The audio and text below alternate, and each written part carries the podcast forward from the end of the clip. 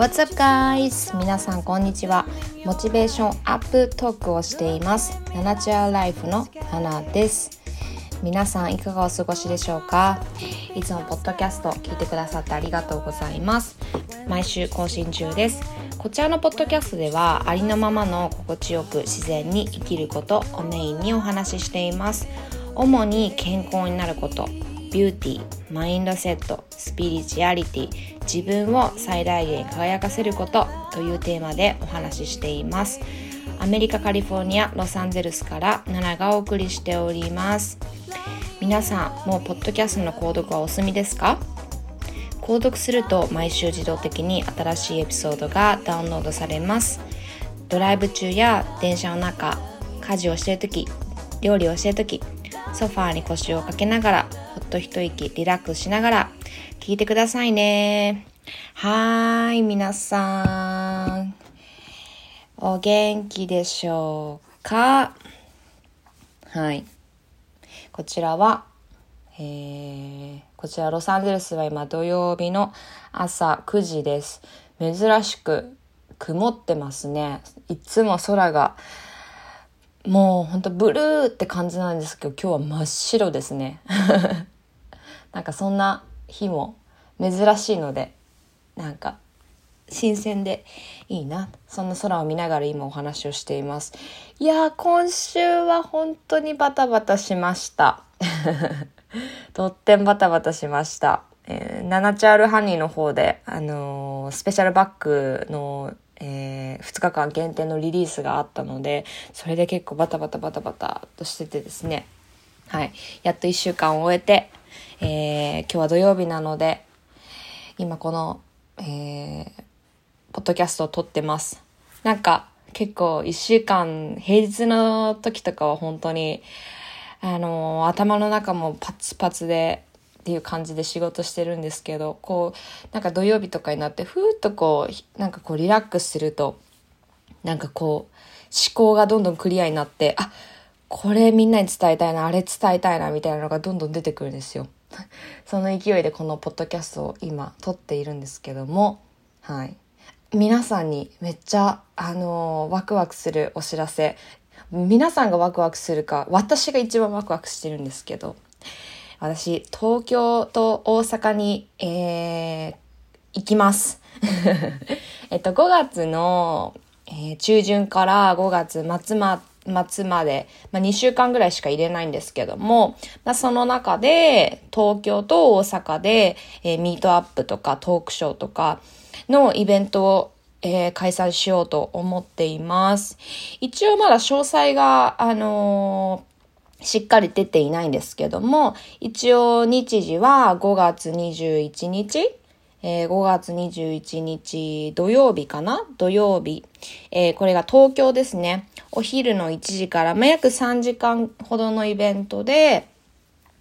えー、ミートアップしたり、えー、私がトークショーしたり、あと、ナナチュラルハニーも、あの、全種類並べて皆さん試食できるような、あの、もうこんな機会ないんじゃないかな。はい。で、そこでも、あの、ご購入いただけるような、あのね、食べてみて、もし、あ、これ欲しいってなったらその場で買えるような感じにしたいなと思ってるんですけども、まあ皆さん一人一人とお話しして、なんかハグして、うん、なんかこう触れ合いたいなと思ってます。これが5月21日、東京ですね。えー、で、その次の週5月29日、こっちは日曜日になるんですけども、大阪で、えー、お昼の1時過ぎから、えー、こちらも3時間ほどの、えー、イベントを開催します。まあ、東京も大阪もイベント内容は同じにはなるんですけども、はい。えっ、と、概要欄に URL を貼っておくので、えっ、と、私のオフィシャル LINE につながるんですけども、そちらを登録していただいて、あのー東京参加希望の方は東京って送ったりとか、えー、大阪参加希望の方は大阪って、あのー、まあ、東京と大阪両2日間参加したい方は、えー、はい、2日間、違う、東京と大阪とか私に LINE をください。はい。そうするとこちらで、あの、把握できるので、はい。あの、まあ、詳細が出次第、そちらでも、あとは、インスタグラムでも、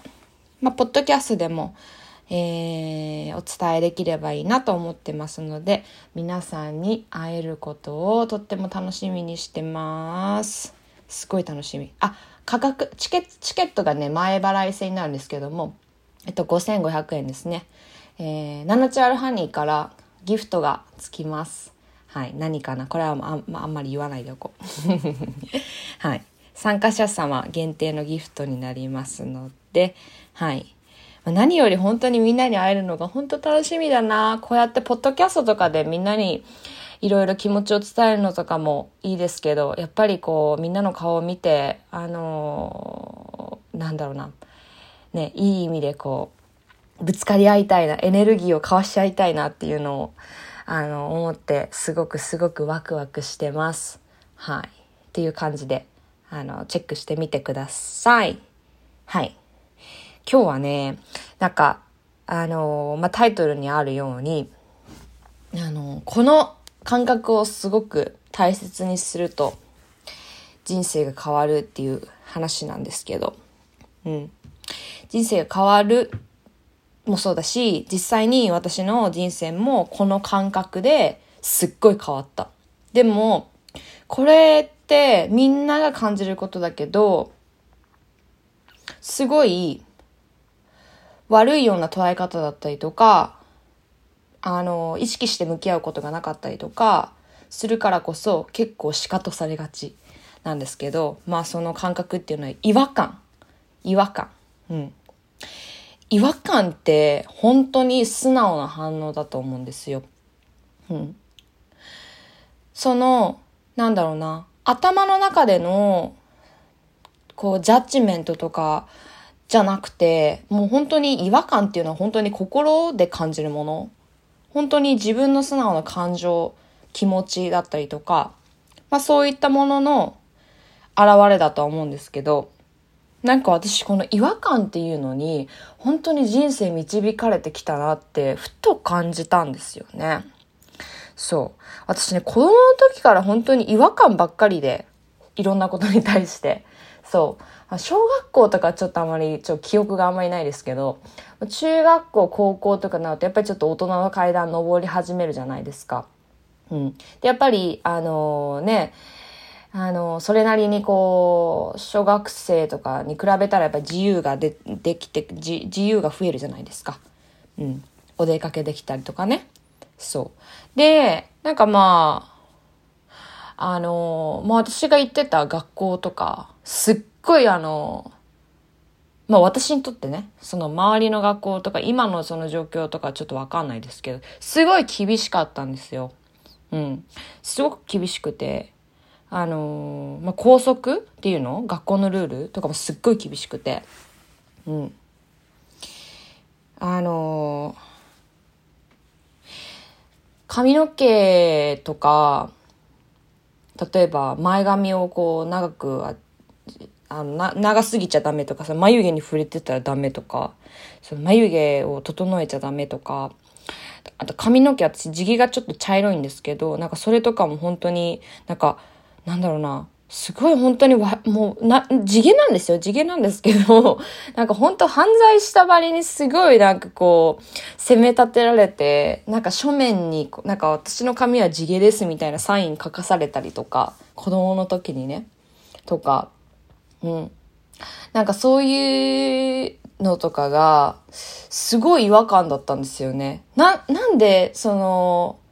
あの、わかるんですよ。その学校にルールが、やっぱりその組織に自体にルールがなきゃ、じゃあ自由すぎたらもうごっちゃごちゃになるからこそ、それをこうオーガナイズするっていう意味でやっぱり必要だと思うんですけど、なんか当時の私にはその校則とか、そういうその先生の圧だったりとかっていうのが本当に違和感で、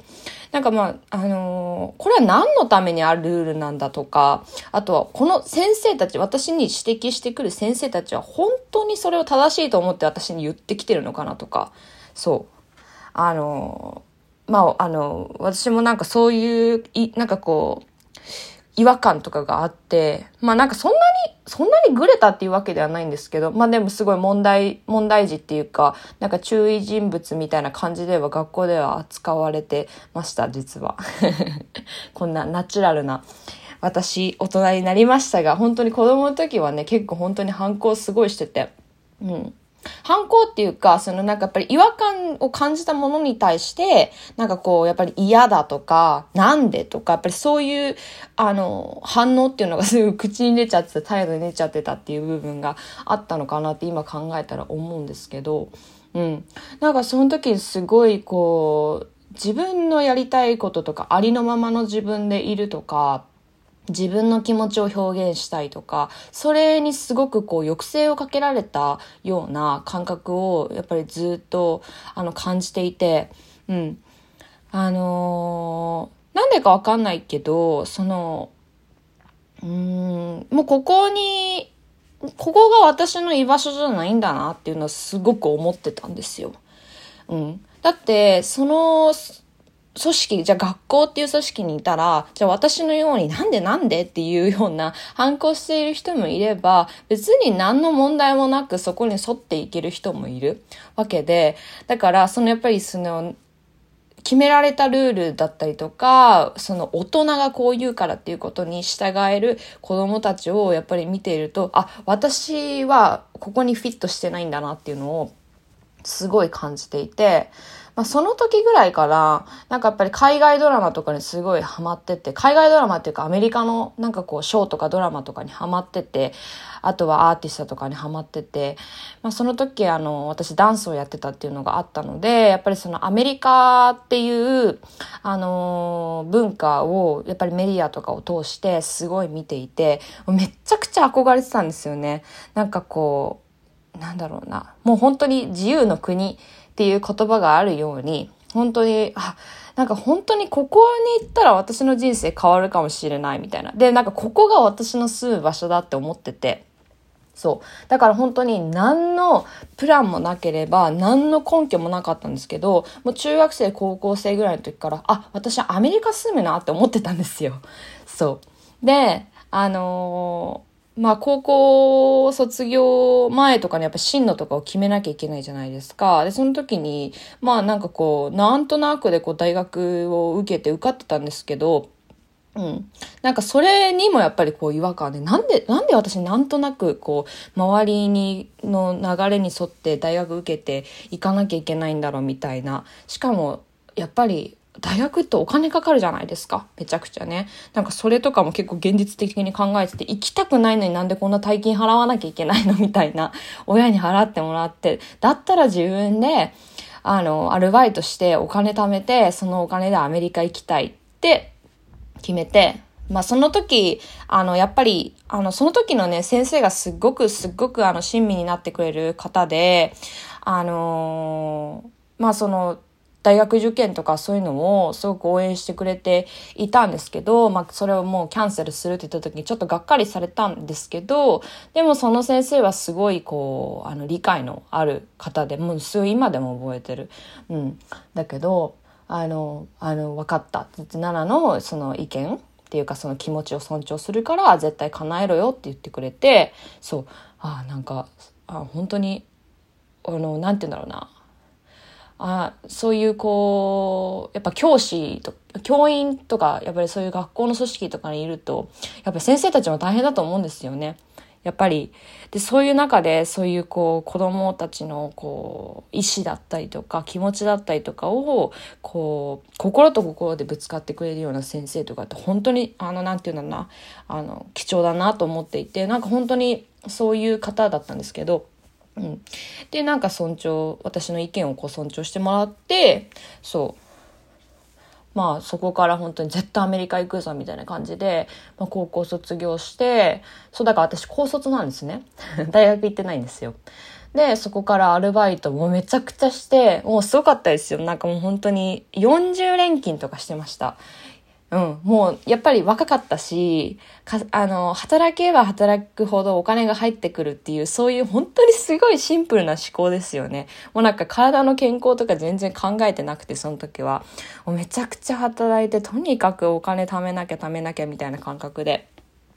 で、そこから、えー、2年、3年後？どのぐらいだろう ?2 年、3年後、ちょっと計算ができないな。うん。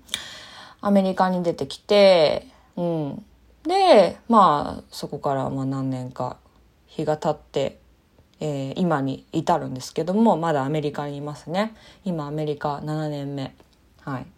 なんですけど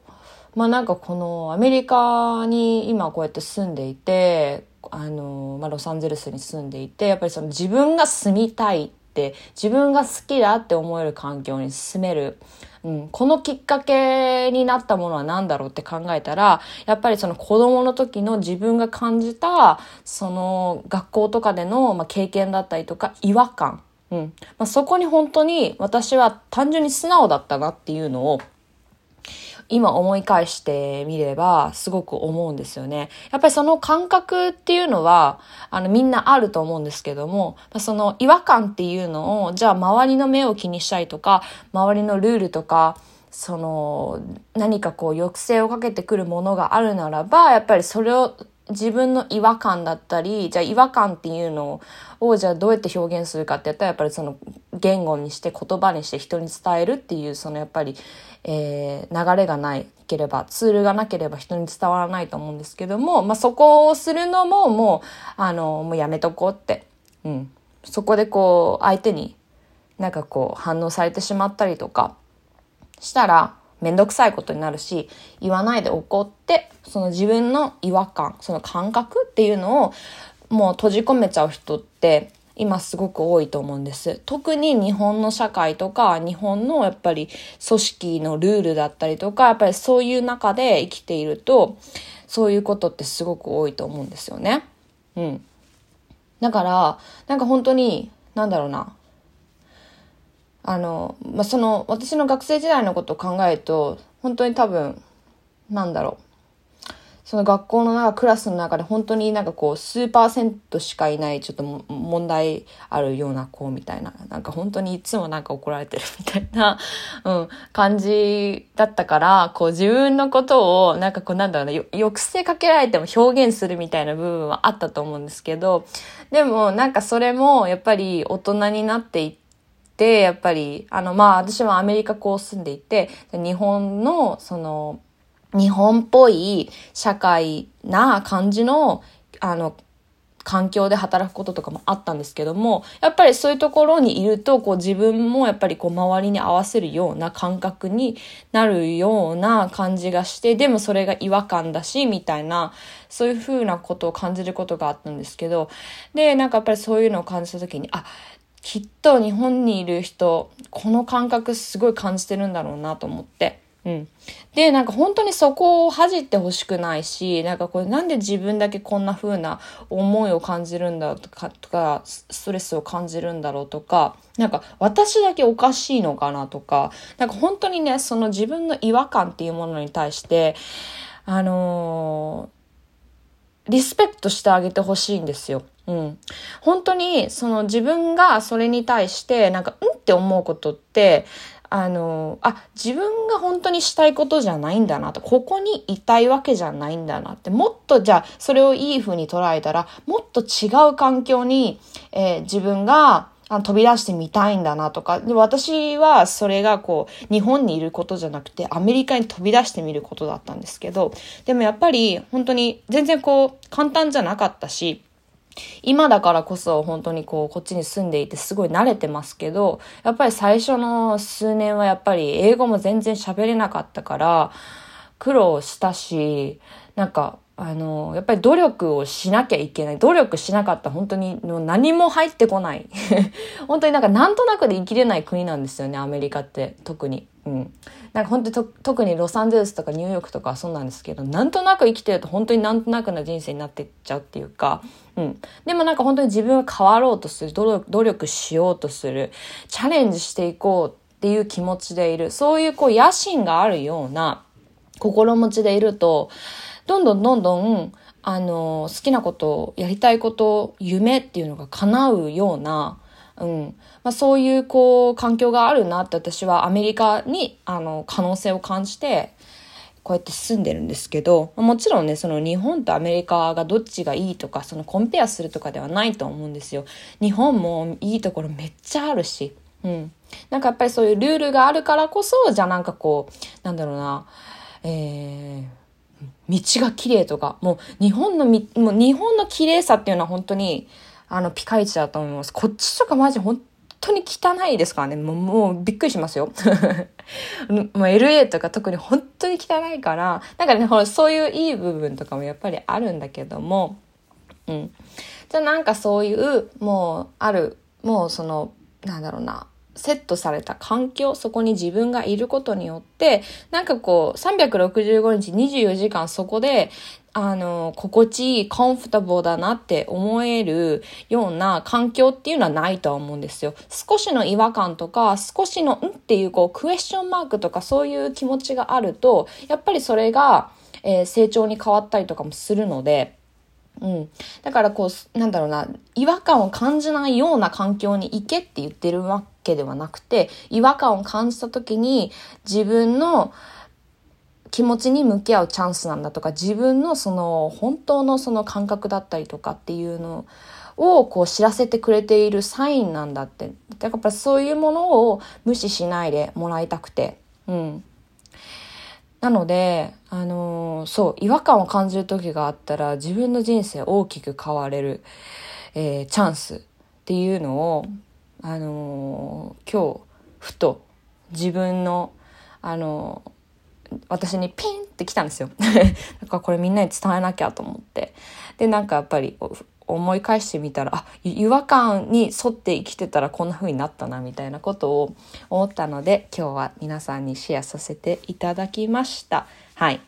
今日は、えー、そんな、えー、大切にしてほしい、えー、感覚でした。違和感。皆さん、ちょっと意識してみてください。はい。じゃあ今日はこの辺で終わりにしようと思います。皆さん今日も素敵な一日になりますように。それではまたね。バイバーイ。